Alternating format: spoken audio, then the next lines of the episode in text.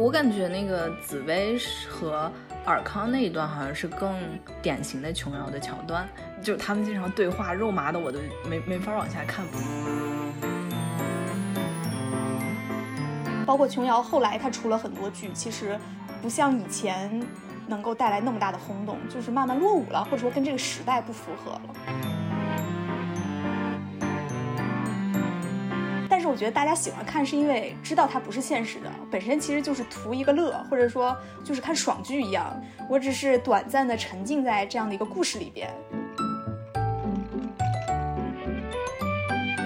是这样，我发现他们谈起金庸电视剧的时候，总是在嚷嚷喜欢谁谁版的叉叉叉，然后这让我非常费解，感觉这是一个很巨大的世界，就让人望而却步。Hello，大家好，欢迎收听本期的三人成虎，我是花青。大家好，我是杂艺。这期咱俩，嗯，对，嗯，主要是最近感觉就是有那种文艺复兴的浪潮嘛。嗯，怎么说？你知道，就是其实《甄嬛传》，大家不是一直就是讨论《甄嬛传》，然后各种它的表情包，而且《甄嬛传》好像还上了好几次热搜，就是就今年。嗯，因为是整十年，应该是吧？哦，对，好像是。就其实你平时打开热搜，你就会发现那个上面挂的那些名字啊什么的，你就很难想象这是二零二二年的娱乐圈，或者是嗯，这是二零二二年的热搜，因为上面经常就是挂着一些。比如说最近是王心凌嘛？啊，对，之前还有周杰伦、孙燕姿，对，嗯，是没错，林俊杰这些。然后，嗯，我之前看到一条微博，上面就说我们该不会要靠咀嚼千禧年间的流行文化来度过 度过现在的时光了吧？然后你就会发现，最近大家真的特别特别常回忆过去的那些影视作品或者是呃音乐作品。为什么会有这个复古风潮掀起呢？是因为最近没啥瓜可吃，没有什么意思，还是说现在舆论的主导权掌握在了这一群就是到了年纪会去复古、会怀旧的这个人手里了？嗯，我不知道。而且现在那些电视剧好像似好似乎也就是很难很难被人反复咀嚼。它可能在播的时候有一些热度，但是过去了也似乎也就过去了，对吧？但是有一些老的东西会经常被人翻出来。嗯，是是的。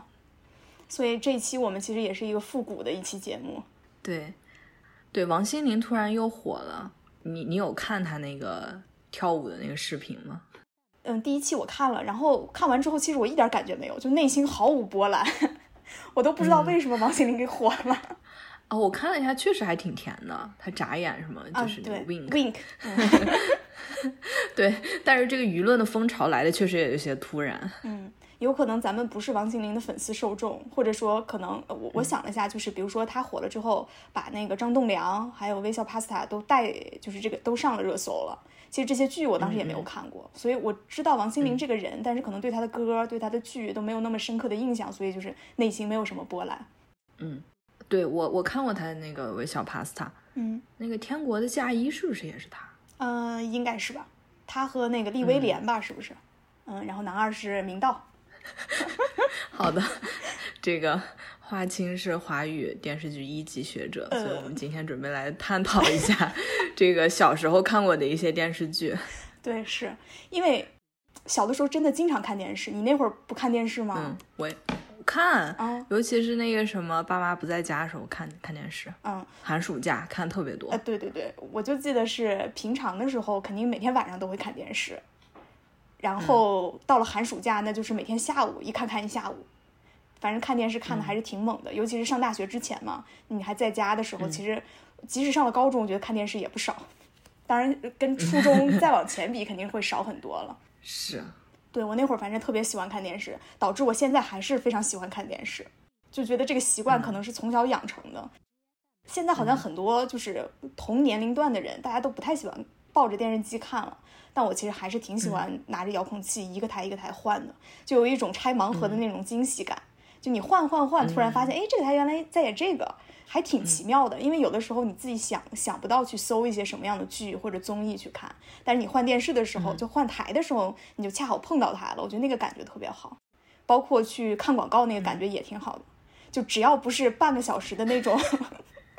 卖药、瘦身、减肥，就不是这种广告的话，其实是五分钟、十分钟的那个广告间歇，我觉得还挺挺好的。就是你看看广告现在都在卖啥，都是一个什么样的形式，就觉得还挺有意思的。哎，我突然想起来，小时候那些几集连播、四集连播那种电视剧，中间广告好像特别长，你有没有印象？这个我不记得了，我只觉得现在的就是下午时段的那个广告时间都特别长，二十分钟往上走的，二十分钟到半个小时左右。而且那会儿其实小的时候家里会订那个广播电视报，不知道你们家里有没有？就那会儿订报、订杂志之类的。那广播电视报其实每一周它会发一期，然后每一周它就会预告下一期每一个台各个时间段会播什么。就我经常拿回来之后，第一时间就先看那个。把上面都圈出来，倒不至于圈。你那会儿的记性还是可以的，你会看一下，哎，我就知道了，他几点播，要播什么剧，然后还会看一看他那个广播电视报上经常有电视剧的那个详情梗概，就跟现在那个百度分级剧情那个，对对对，当时就会看这些。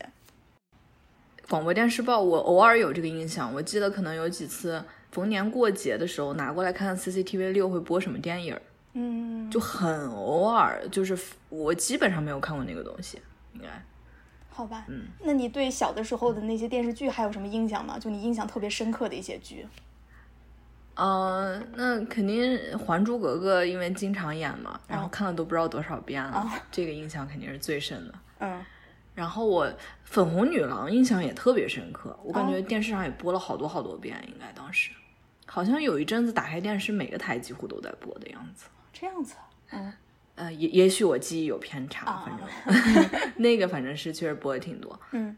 嗯，然后就是那些台湾偶像剧看了不少，嗯，待会儿咱们可以细聊一下，可以，还有其他类型情深雨蒙蒙啊，情深雨蒙。蒙，对，别的，呃，初中那时候看《武林外传》看了好多遍，而且后来还买了碟，买了光盘，天哪，所以每一集都看了，就是看的很细，嗯。嗯。对《武林外传》那会儿我也看，那会儿而且特别流行，大家下了课之后就会模仿《武林外传》的一些广告桥段，青春的粉、友谊的粉、白驼山壮骨粉，什么各大药店均有销售。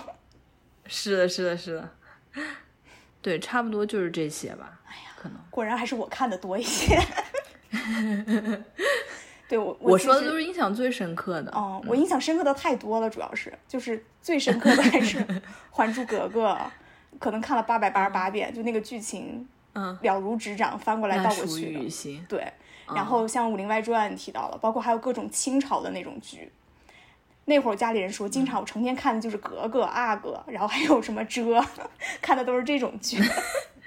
嗯嗯。什么孝庄秘史、太祖秘史、皇太子秘史，就这种野史类的。啊。嗯，还什么雍正王朝、康熙王朝，还有各种，反正就清宫剧看了很多。然后现代的什么大宅门儿。闯关东，嗯，这个我也看。乔家大院儿，就这一些。之后包括近代一点，《亮剑》《潜伏》，就就就这些也看了很多。台湾偶像剧也看，但好像嗯看的不多。就是《王子变青蛙》，我印象会比较深刻一点，其他就就差不多了。嗯嗯，而且尤其是我在这次复盘要准备这期节目的时候，我发现我真的看了好多好多的电视剧，就觉得小时候的时间 关都浪费在电视剧上了。关键你都记住了呀，也嗯。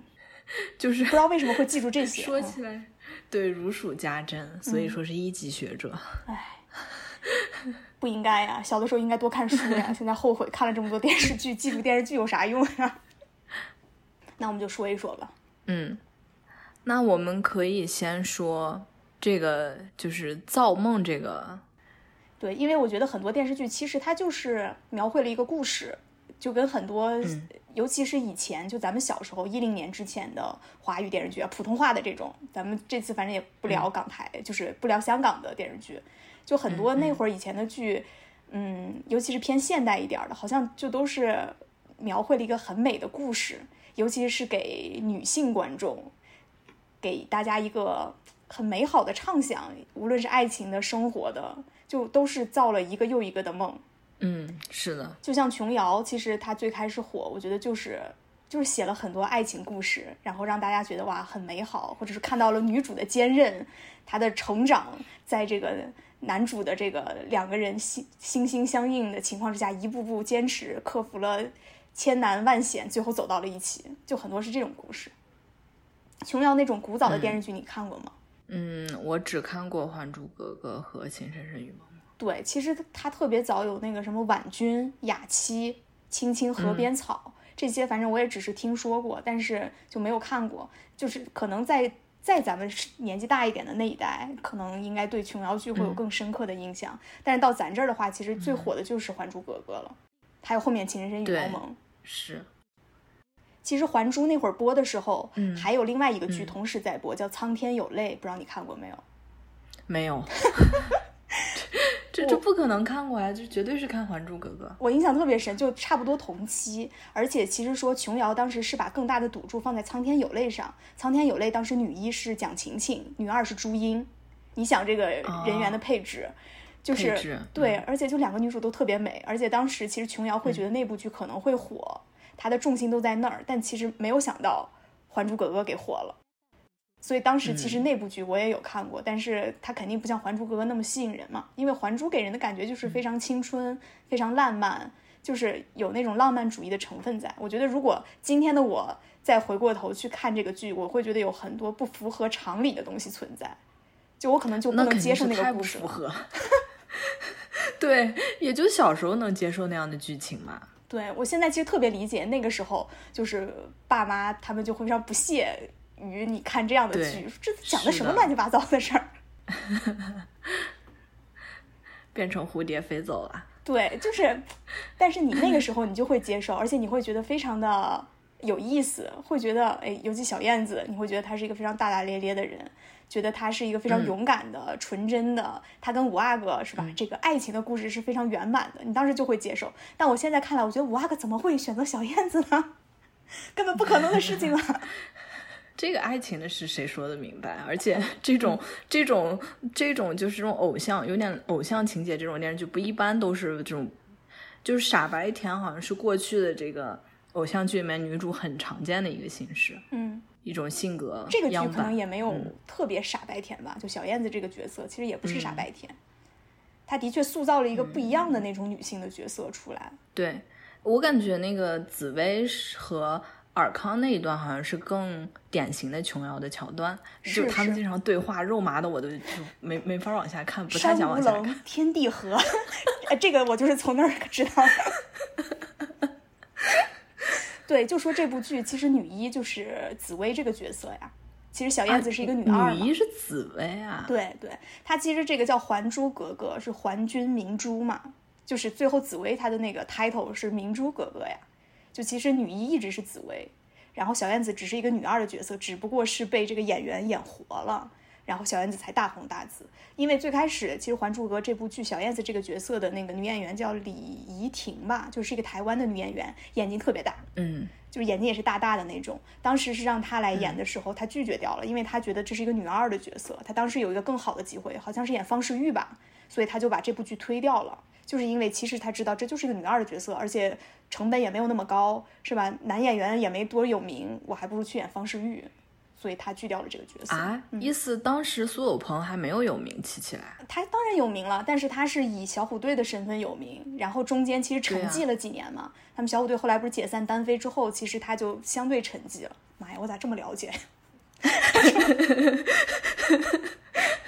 他在好继续，我们爱听。他在电视圈里面其实还是一个嗯嗯，算是默默无闻的角色呀。他也没有演过电视剧之前。嗯，这是他第一部电视剧，所以呃，但我没有考证，应该是起码之前没有再有名的了。嗯，呃，对。然后我突然想起来，之前其实尔康的表情包挺火，大家都说他鼻孔特别大。对。其实之前《还珠格格》也是经常被考古被拉出来的个剧，而且表情包经常会被做嘛。各种表情包，还有尤其是第二部蒙丹麦尔丹，当时那个字幕就打的麦尔丹，我觉得好奇怪，不是叫蒙丹吗？对，我也觉得好奇怪。对，到现在我也不知道，那个蒙丹的那个表情包不是也经常被弄出来吗？嗯，对对对，对，还有小燕子就是在那个嗯那个棋牌馆里面，是不是啊？就是打扫卫生的时候脸特别脏，嗯，脸特别脏，在那儿吃什么东西的时候，还是嘴里被塞了什么东西，然后那个表情包也经常吃着窝窝头。其实我是看那段我才知道，前不见古人后不见来者，念天地之悠悠，独怆然而涕下。就陈子昂这首诗，我是看那个电视剧知道的。对对对，其实这个呃，琼瑶的那个就这种以前这种电视剧还挺能让人学习一些古典啊这个是呃知识的，对吧？文学知识。对对对对，这只能这么 勉强的说一下。而且其实这部剧呃两部吧，就其实《还珠三》大家都不打不把它认为是跟《还珠格格》是一回事儿，就《还珠一》和二的话，对它的曲子还是不错的，就它的很多曲子其实还特别好听。我记得咱们高中的时候，不是还要经常中午的时候让每个人写一句名人名言嘛？就为了积累这个作文的素材。当时还有同学写的就是让我们红尘作伴，活得潇潇洒洒，策马奔腾，共享尘世，共享人世繁华。就写的是他的那个，这是名人名言。呃，不是呀，但是 你可以随便写嘛。当时我就记得有个同学，他写的就是《还珠》里面的这个歌词。哦，嗯，你对这歌还有印象吗？当然有了，这个这几首歌是很有名的，还有包括那个当，哎，这就是这就是当当，这就是当。然后他那个第一部的片尾曲是那个雨蝶，你是风儿，我是沙？不是，你是风儿，我是沙是第二部，什么风也哦，吹吹。雨蝶是哪个？雨蝶是化作，哎呀，现在哼嘛，让我，你可以搜一下歌词儿是啥？不行，我只有哼起来才能想到词儿，你可以搜一下。嗯嗯，啊，对，那那个歌确实都挺成功的。是的，就无论是第一部的歌还是第二部，第二部歌会更多，但是也还不错。什么感谢风，感谢雨，感谢这个，感谢那个之类的。啊，对对对，嗯，然后就到了第三部的时候，其实就完全跟前两部割裂开来了，童话破灭了。所以我觉得其实很多人不愿意看吧。首先他换了一波演员，然后我记得当时说要播三第三部的时候，我一看，哎，这演员怎么都不一样了，我就觉得心里有一些咯噔。啊，对，呃，对，除了尔康，然后后面大概看了一些片段，就觉得挺挺费解。主要到第三部的时候，他们不是都结婚了嘛？对然后还还还引入了一些类似于知画这种嗯令人怒讨厌的角色，嗯 而且尔康也不知道怎么就流落到缅甸去了。嗯，最后知画和紫薇还成为朋友了。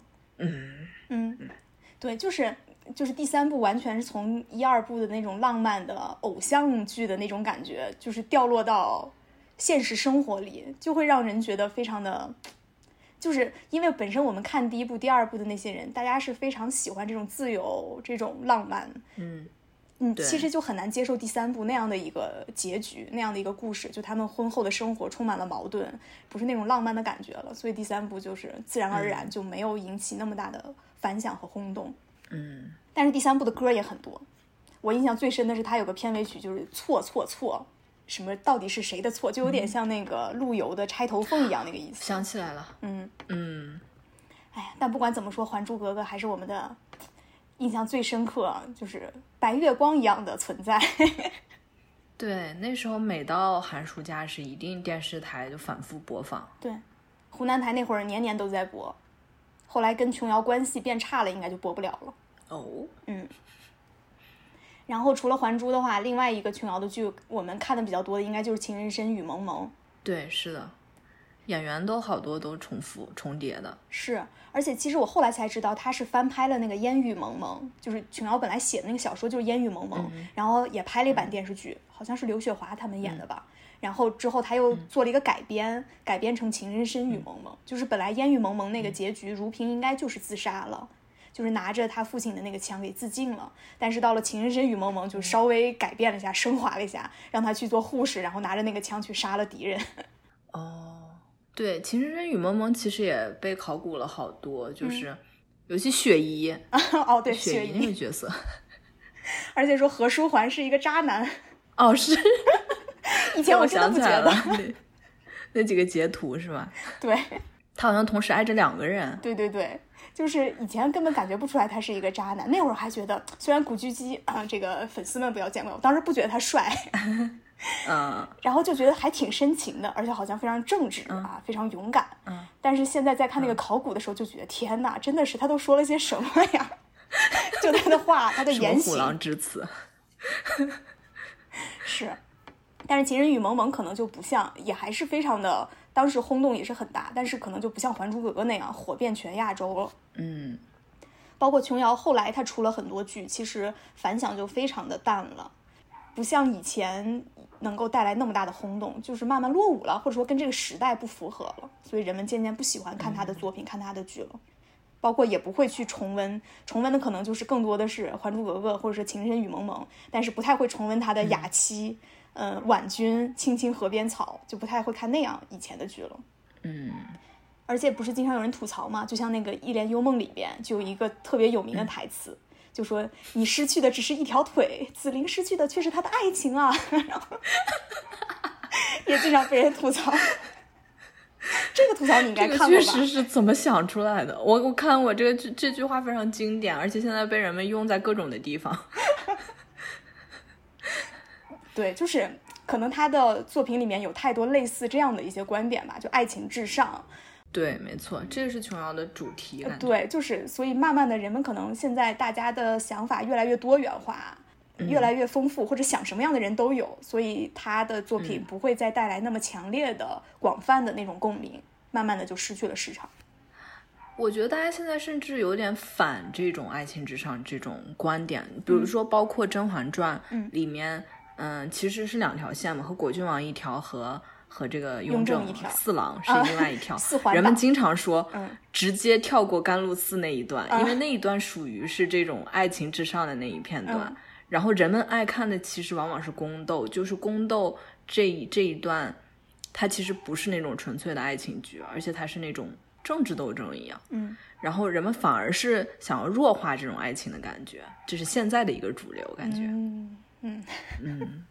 对，所以其实慢慢琼瑶剧给女生去造梦这样的一个作用就慢慢的弱了下来。嗯，反而是台湾偶像剧，包括韩国，不过咱们今天不说韩国的那些剧，台湾偶像剧崛起，替代了琼瑶，填补了琼瑶的这个空白，有这种感觉。哦，嗯，好的，让我们来赶紧聊一聊台湾偶像剧这一块，我还是看的，对，这块看了很多。台湾偶像剧应该最最开始大爆发就是《流星花园》，你看过《流星花园》吗？零一年的剧。嗯，没看过，这个有点早。那后那后来那个呃，一起去看《流星星雨》。对，等一下，就是张翰他们演的。对对对，他们翻拍的嘛。后来翻那个拍了好几版吧，应该有日版，然后大陆也拍了这一版。台湾这个《流星花园》，它本来就是翻拍日本漫画的，好像是。嗯嗯，应该是台湾偶像剧的，虽然不是鼻祖，因为在这之前还有其他偶像剧，但是它开启了，就是第一枪，算是当时最火的，而且是火遍全亚洲。这个剧，包括其实去年那个《披荆斩棘》出来，言承旭不是还是靠着《流星花园》，嗯，吃他当年那个饭，他吃了二十多年，吃到现在，就可见当时这个他的影响有多大。那个是大 S 演的吗？对主角对大 S，然后就是 F 四嘛，嗯，包括其实当时很多的那个台湾偶像剧，感觉应该都是改编自漫画，就日本漫画，就里面很多剧情特别浮夸。你看过那个公主小妹吗？张韶涵演的，嗯，看过。对，那个剧我也对我也是跳着看。张韶涵和飞轮海吧，就吴尊，吴尊，对对对，他们。太浮夸了，实在是，就那个住的地方，当然也可能贫穷限制了我的想象力，但是我还是觉得那个非常非常的浮夸。嗯，是我也是看过一些片段，好像那个那个女生某一天起来就突然是被被那个什么接走了，是吗？对，被他爷爷，嗯，对，好像是类似的，就本来住在一个很很很平民的地方，然后突然。被接走了，对，就住进了那种非常富贵的皇宫一样，就非常大的地方。对，之后还有四个公子哥陪他玩，是吧？好像每个公子哥都在继承千万、上亿的家产，就就那种感觉。每天灯红酒绿，谈的生意都是这个非常大的生意。嗯嗯。但是我觉得大家喜欢看，是因为知道它不是现实的，本身其实就是图一个乐，或者说我看就是看爽剧一样，看爽文一样那种感觉。我只是短暂的沉浸在这样的一个故事里边，其实我我我也不较真儿，我也不觉得它是反映真实、反映现实的，我就是放松而已。然后这个剧演的，比如说男演员又很帅气，女演员很漂亮，然后剧情呢又比较跌宕起伏，有一些包袱，可能有的时候有一些喜剧的元素插在里面，其实就够了，大家就挺喜欢看的了。我其实印象最深的是《王子变青蛙》，不知道你看过没有？嗯，这个有印象，嗯，但是我可能情节记不清了。就说其实《王子变青蛙》就不像之前从零一年就是《流星花园》出来，然后一直到零五年，这五年可能有大量的都是漫改的，改的都是漫画的这个电视剧。然后《王子变青蛙》其实说是算是有一丢丢借鉴的这个韩意味在，就是有一个韩国的剧，跟它的剧情几乎是一样的，就是男主角失忆了，然后失忆了之后跟女主角在一起了，恢复记忆之后呢又忘了这个失忆时候爱上的这个女孩了。其实就是这么一个剧情，你这个表情，啊，很波折，嗯，对，《王子变青蛙》其实到今天都是让人津津乐道，就是明道他的演绎，就说明道虽然长得比较黑，然后看着好像也不像一个富富家公子哥的样子，但是就演出了那种霸总的气势来，就是到今天都是霸总教科书。嗯，明道那时候很火啊，演了好多台湾偶像剧。对对对，那个《爱情魔法师》。那个也非常搞笑，对，就是反正也都是他们幺八三 club 嘛，就是就是那个组合。据说那个组合为什么叫幺八三？是因为身高都是一米对，身高都是一米八三。天哪，果然最近在微博上流传的什么男的只要身高在一米八以上，呃，一定要把自己的身高刻在墓志铭上的那种。这样吗？在哪儿都要提。对，当时一八三 club 特别火。然后他们会经常串在各种电视剧里面，演了剧之后还要唱歌，像《王子变青蛙》里面的什么片头曲、插曲、片尾曲，全都是一八三 club 他们一起唱的。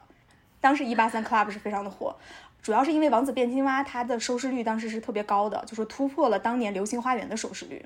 哦，这么厉害。嗯。然后它再次被突破，就是到了零八年，嗯，还是陈乔恩演的，因为陈乔恩不是也演了《王子变青蛙》吗？就那部剧，零八年的那个《命中注定我爱你》，是陈乔恩和阮经天，长得也特别像明道的一个演员，他俩对，是的，对他俩演的那个电视剧，然后当时是再次突破了《王子变青蛙》他当年的收视率，就是也是特别火的。对，你对台湾偶像剧最印象深刻的剧是什么呢？因为我其实印象最深就是《王子变青蛙》了。嗯，印象特别深呢，对，反正你说的这些，我我感觉都有一些印象。嗯。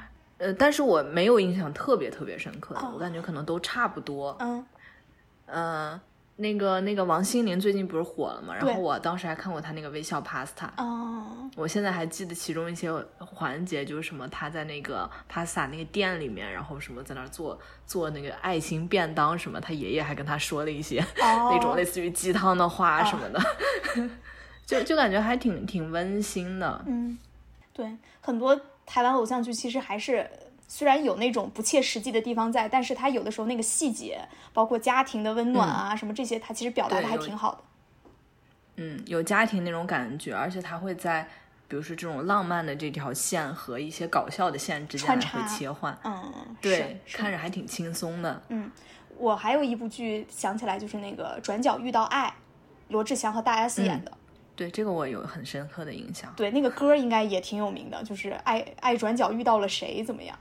想起来，对那时候是挺火。对，就是看这部剧我才知道那个蚵仔煎，就是那个叫蚵仔煎，就就就那个那个东西。啊，我可能也是从那里面知道的。你这么一说，对对，就是他这个故事其实也是很温馨的嘛，就是他奶奶，然后和他。呃，和罗志祥，就罗志祥演的，他和他奶奶，然后大家是去投奔他，然后他们去做那鹅蛙煎，然后各种事情，骑个自行车，然后坐在他的后座上来来回回，就现在想起来也是非常温馨的一些场景，可能那些浮夸都已经被记忆过滤掉了，留下来的是一些好听的歌，然后那些会心一笑的地方。哎，我其实刚刚想说还有一个剧，嗯，叫什么薰衣草。还是什么薰衣草恋人？对对，就叫薰衣草，也是零一年的剧。这个我之前准备提纲的时候也看到过，就是许绍洋演的嘛。嗯，那个剧我印象也挺深刻，因为我记得好像后面就特别惨，就那个那个女主角好像是说有先天性心脏病还是怎么的，还是白血病。然后她是去，嗯，反正就是跟韩剧特别像那一套路。当时那个就是小卖部卖那个什么薰衣草，就一个瓶子里面装的几根薰衣草。然后可以挂在脖子上那个东西，然后就特别火，好像是薰衣草当年特别火。不过这个我也没看过。嗯，我准备这期节目的时候，我发现其实台湾偶像剧好像我也看的不是特别的多。嗯嗯，但是当年台湾偶像剧真的很火，就是而且我发现台湾偶像剧，你现在看，就当年其实很多演员都是本身是歌手，就好像他又唱歌，然后又去演戏，就那一个电视剧很多东西都被他包办了。嗯。对你刚才说那个张韶涵，她那个应公主小妹，然后还有海豚湾恋人，这个应该是他对比较火的那个剧，包括王心嗯凌，之后杨丞琳，她也演了很多剧，对，像罗志祥其实也演过不少，嗯，就感觉反正台湾偶像剧那一个时代还挺。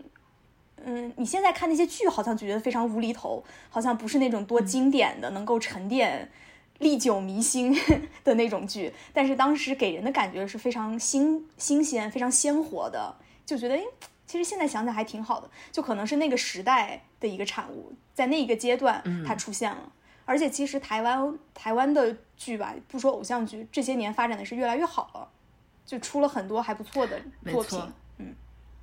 嗯，而且他们现在台湾好像是想和那个 Netflix 之类有很多合作，所以他们有很多那种一起制作的一些电视剧，像林心如之前做那个《华华灯初上，嗯，挺火的，还有包括前几年那个贾贾静雯演的那个，哦，我们与恶的距离，对对对，我们与恶的距离。嗯，不过现在他们就是有点走这种，就是好像不走偶像剧这条线了，是开始探索一些别的领域。是。然后其实上面咱们聊的都是那种主要是为女生服务的 一些剧，嗯可能很多男生都不会看，我觉得。琼瑶的剧，也许他们悄悄在家看，但是不承认。就跟说很多人年轻的时候喜欢王心凌，但是嘴上说我听谁谁谁的歌，是吧？对，也也有可能。但是很多就，嗯呃，有一些剧，我觉得就是给男生去造梦的一些剧，就嗯比如说像武侠，我觉得这个就虽然女生很多也很喜欢看，包括我，其实很多武侠剧我看的也很多，对但是武侠电视剧很多男生可能会相对会更喜欢一些。对，这一块儿嗯，我就是一个黑洞了，就我就准备闭麦了，因为我一部都没看过。你怎么会一部都没看过呢？对这个我也觉得挺惊讶的，就是只长大之后，我跟别人聊起来，我说我没看过金庸的书，他们说电视剧总应该看过吧？啊我电视剧也没看过，就我不知道我怎么巧妙的避开了所有的金庸电视剧，当时可能很多台都在放。也许就跟我完全没有看过《哈利波特》是一个意思。但我觉得你比那我还严重更容易躲开。对呀、对，我不知道我是怎么避开所有的金庸电视剧的。没事儿，那我我我聊一聊。对你来说一说吧。对，就是因为说到武侠电视剧，可能就是最大家脱口而出的就是金庸，而且其实金庸的剧很早很早就开始拍了，可能七十年代应该就有了吧，七八十年代那会儿就有，包括其实现在比我们再往上走那一代，可能八五后，嗯他们一说到金庸的剧，可能想到的就是黄日华的《射雕英雄传》，这个你知道吗？黄日华是谁啊？就是香港香港演员，香港那边拍的，嗯那个歌也特别有名。哎呀，算了，我也不哼那歌了，我反正我哼起来也是跑调。是这样，我发现他们谈起金庸电视剧的时候，总是在嚷嚷喜欢谁谁版的叉叉叉，哎，对，然后这让我非常费解，感觉这是一个很巨大的世界，就让人望而却步，插不上嘴。嗯，对，因为他翻拍过的次数太多了，即使到现在，其实还有前几年还有新的翻拍出来，虽然拍的是越来越差劲儿，但是就是它有很多版本，每个人可能有他喜欢的不同的版本。我觉得可能就是因为看你最开始看的是哪一版吧，你就会更喜欢。虽然很多人都说最好的还是八十年代就黄日华版本的《射雕》，但对我来说，我第一次看《射雕》，我印象最深的就是李亚鹏和周迅那个版本的《射雕》。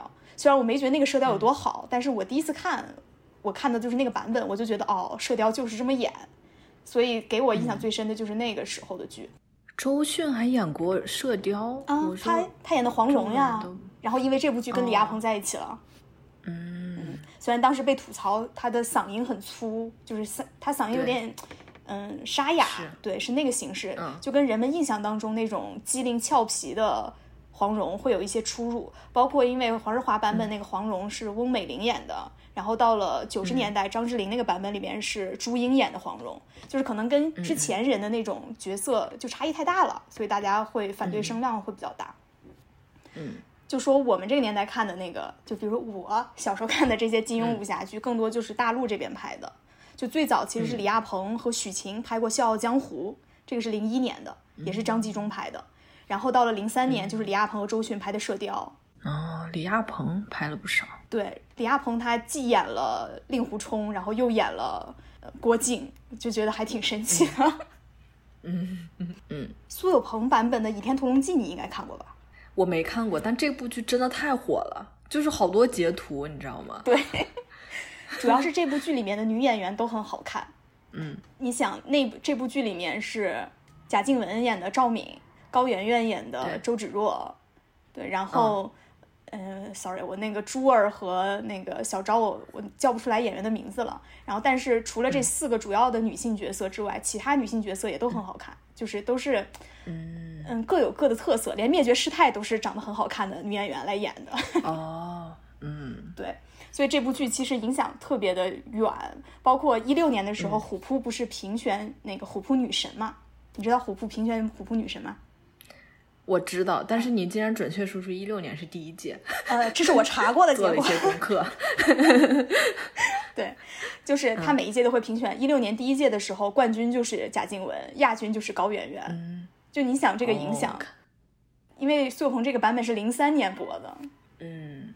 这样，除了这个，然后包括零三年的时候胡军版本的《天龙八部》，其实到今天，我觉得对我来说都是我印象当中最好的《天龙八部》，因为我我没有看就是香港的那个版本的《天龙八部》，但是呢，大陆拍的黄晓明版本的《神雕》，就黄晓明和刘亦菲演的《神雕侠侣》，哦，这个你有印象吗？是这个，对，然后还有那个黄晓明，嗯，零八年还有演了《鹿鼎记》。他和钟汉良演的，钟汉良演的康熙，黄晓明演的韦小宝，就黄晓明演的这两部实在是太差劲了。我想说，对，即使是作为九零后，我觉得我看这个剧，我都我觉得都不是我认为特别好的金庸的武侠剧，更好的还是九五年，呃，九五年是古天乐演的《神雕侠侣》，还有九八年陈小春演的《鹿鼎记》，这两部才是我认为哦，是我小时候看过的《神雕》和《鹿鼎记》。嗯。你是不是没什么可说的？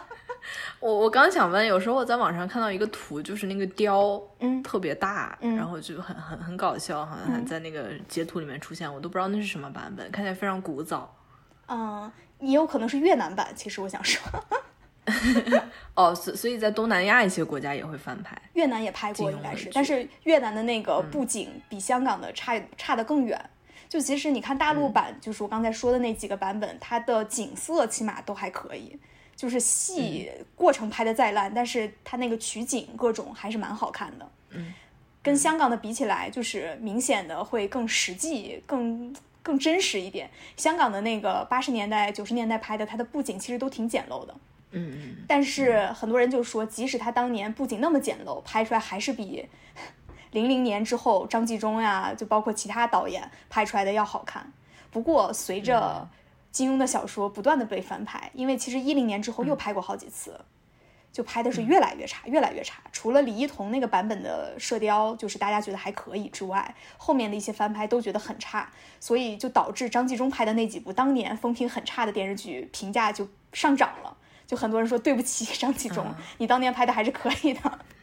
最近几年最有话题度，可能就是那个陈，就就那个她挺可爱那个女演员演的小龙女，然后被人说是小笼包啊，就是陈晓和陈妍希，对陈妍希，对。于正翻拍的《神雕侠侣》，嗯，对对对，那个我是印象中比较有话题度的一个，是，可是有话题度，但是就其实有点黑红的感觉嘛，就大家其实不太认可这个作品本身，对，是的，其实除了金庸之外。古龙的剧我也看了一些，嗯，我真的好奇，你真的一部没看过吗？《萧十一郎》你没看过吗？我没看过，但是，哎，你说《小李飞刀》也是古龙的剧吗？对，是这个我看过啊，就是焦恩俊那个泡面头小李飞刀。对，然后不是也有一些最近发出挖出的一些截图，就是这个这个人好像也是个渣男，是吗？就是焦恩俊吗？不是，就是说那个剧里面那个李寻欢那个人，哦，对李寻欢，对他这个名字叫李寻欢，好像也是什么跟两个女女主角，就是他同时爱上了两个人，还是怎么的啊？小李飞刀我倒是没看过，我我对小李飞刀的唯一印象就是焦恩俊的那个造型，泡面头。对，当时确实觉得他长得挺俊美的呀。对，是的，他还演过展昭呀，你想，嗯。嗯，好，你没有印象，我知道。对，其实古龙的剧我看的不多，而且古龙的书其实我也可能只看过《萧十一郎》这一本，但是他的剧比较有名的应该就是一个是《绝代双骄》，林志颖和苏有朋演的，这个你也没看过？嗯，没有。这个当时特别火，而且我印象特别深，我是暑假的时候在家里白天一看看一下午，就是边画画边看剧。嗯，这啥时候播的？它首播是九九年，那咱们还特别小呀，才才小学二年级可能啊，那我可能是小学四五年级的时候看的吧。对，当时其实我其实到现在我都不觉得林志颖在里面造型有多帅气，感觉还是苏有朋演的花无缺更帅气一些。因为后来其实谢霆锋和张卫健又翻拍了一版《小鱼儿与花无缺》，里边还有范冰冰，还有袁泉。嗯，但是和就《绝代双骄》相比，就是还是林志颖和苏有朋那一版《绝代双骄》，其实当时还是反响非常大的。嗯，另外还有一个《武林外史》，当时也很有名，是黄海冰演的。你知道黄海冰吗？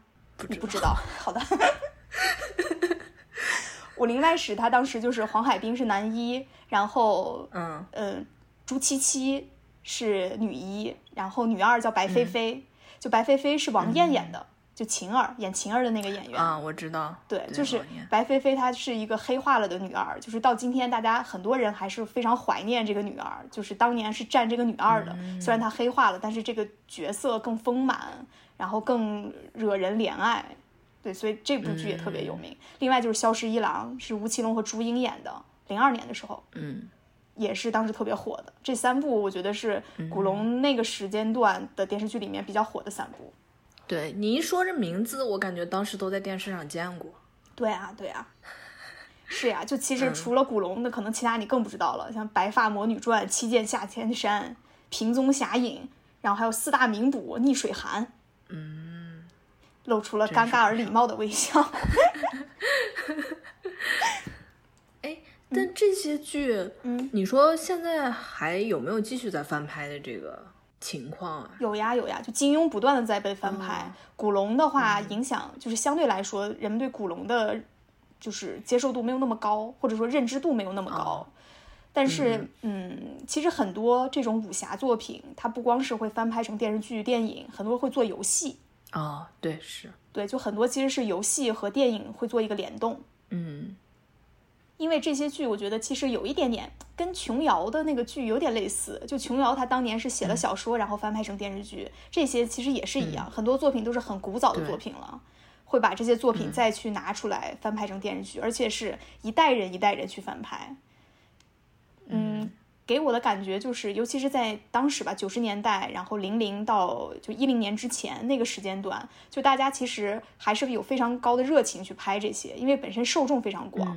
我记得那会儿在图书馆，大学图书馆的时候，你去看金庸的那一排书，书皮儿都翻烂了，就借阅到那个程度。其他书根本不到这个程度，就是有很很大的受众。就你拍出来，你就知道肯定会有人看，就是拍的再烂也会有人看，拍的好那可能就会火。所以当时无论是投资方或者说。导演就是制作人这边，可能大家有更大的热情，或者说你在当时没有那么多题材可以去拍的时候，大家会更愿意拿这些现成的东西来拍。嗯，我就觉得这些，尤其金庸的那些武侠剧，其实影响就是对我来说印象是非常深刻的。另外还有一个剧，其实我印象特别深，《风云雄霸天下》，这个你也没看过吗？嗯，没有啊。这个是说什么呢？这个其实也是一个漫画改编的，也是武侠剧，但是我还专门查了一下，它那个百度百科里面介绍这个剧叫古装玄幻武侠剧，因为它不是那种不是纯武侠，不像金庸写的那种，比如说有门派啊，有武功招式啊，它这个也是有点武侠，但是还有一些玄幻的成分在。主要演员是赵文卓，男一赵文卓，男二是何润东，然后还有蒋勤勤，嗯。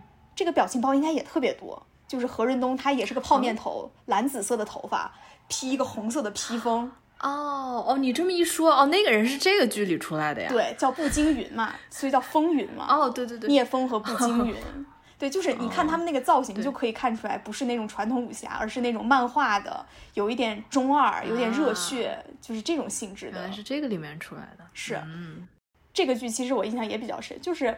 那会儿的武侠可能一部分是那种传统的武侠，以金庸、古龙、梁羽生、温瑞安为代表的那种武侠，另外一部分就是有点玄幻武侠，就像《风云雄霸天下》这种。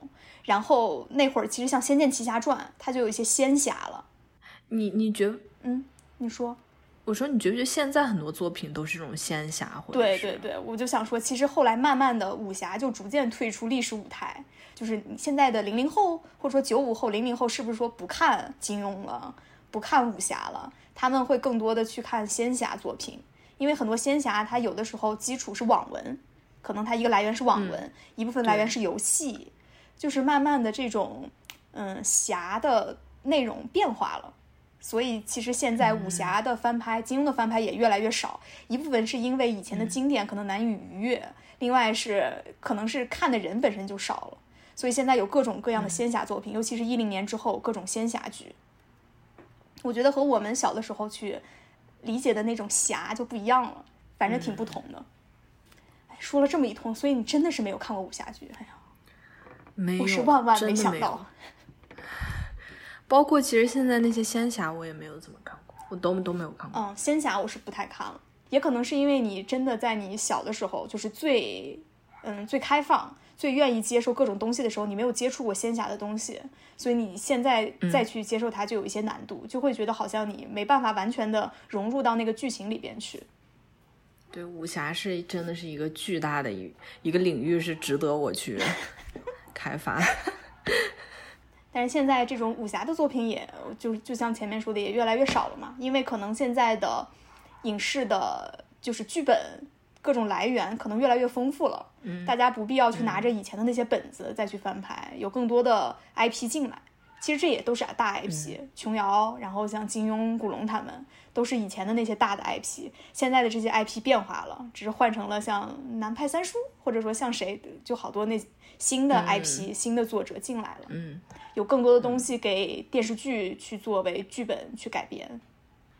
那我觉得咱们今天是主要是聊了一些就是这种，嗯，造梦的这种 IP 影视化，嗯，但其实我们还有好多剧都没有聊到，根本，嗯，就是比如说，嗯，还有一些古装电视剧，它可能不是这种武侠题材，它可能是历史题材的，然后还有情景喜剧，我们都没有聊，也许之后我们会再出一期节目 来聊一聊这些古早电视剧，嗯，可以，这些我也都看过。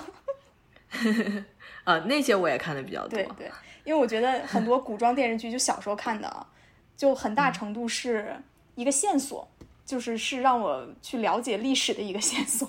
哎，其实是，嗯，是因为小时候清宫电视剧看的太多了，所以我觉得我对清代的历史了解的是最详细的，尤其是在嘉庆之前的那些历朝历代的故事。没错，对，康熙和雍正肯定是演绎最多的。是的。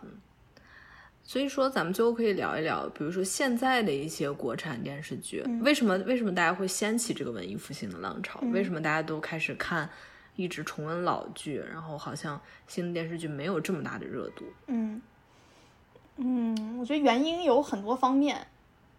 一个原因就现在就拍脑袋想，不说作品质量的问题，就可能因为现在的渠道或者说你获取资源的方式太多了，大家不会说只守着一个电视机。去看那些剧，就是你不是被动的去接收电视机传给你的信息，而是你可以主动的去触达很多，通过网络，然后通过视频，通过各种方式，就你很难有一个非常统一的一个渠道灌输给所有人，就是很难造成了万人空巷，大家都去看《还珠格格》这样的一个风潮。嗯。确实，虽然也会有一些好的剧，大家会口口相传有口碑，但是它只能去占据一小部分人的这种心智，很难会造成大范围的这种影响。我觉得这是一个一个其中一个原因，当然不是最主要的原因。确实，你说这个还挺重要的，因为我忘记之前在哪个采访里可能也看过类似的说法，就是他现在比如说做一部电视剧，你不仅是在跟其他。电视剧竞争了，你是在跟这个人面前的手机，这个人面前手机上的抖音 这些之类的东西在进行竞争。他要抢占你的注意力的话，他肯定是比以前要嗯花费更大的精力吧。嗯，当然，可能作品质量也是一个非常重要的原因，或者说是一个决定性的原因。因为你看那个豆瓣的，就是电视剧排行榜，其实你能看到很多高分剧都是很早之前的一些剧了。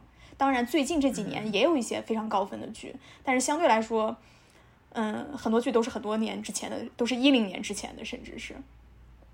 而且我我就单说，可能从造型上，就是只是，比如说我没有仔细看过很多剧的内容，我就只是看这些剧里面的人物的装扮，感觉好像以前那些剧还挺有记忆点的，就是，呃，他们那个造型就古装造型。现在的剧好像每部剧大家都大同小异的，然后演员也都长得特别像，所以我就几乎都无法区分他们是哪部剧出来的。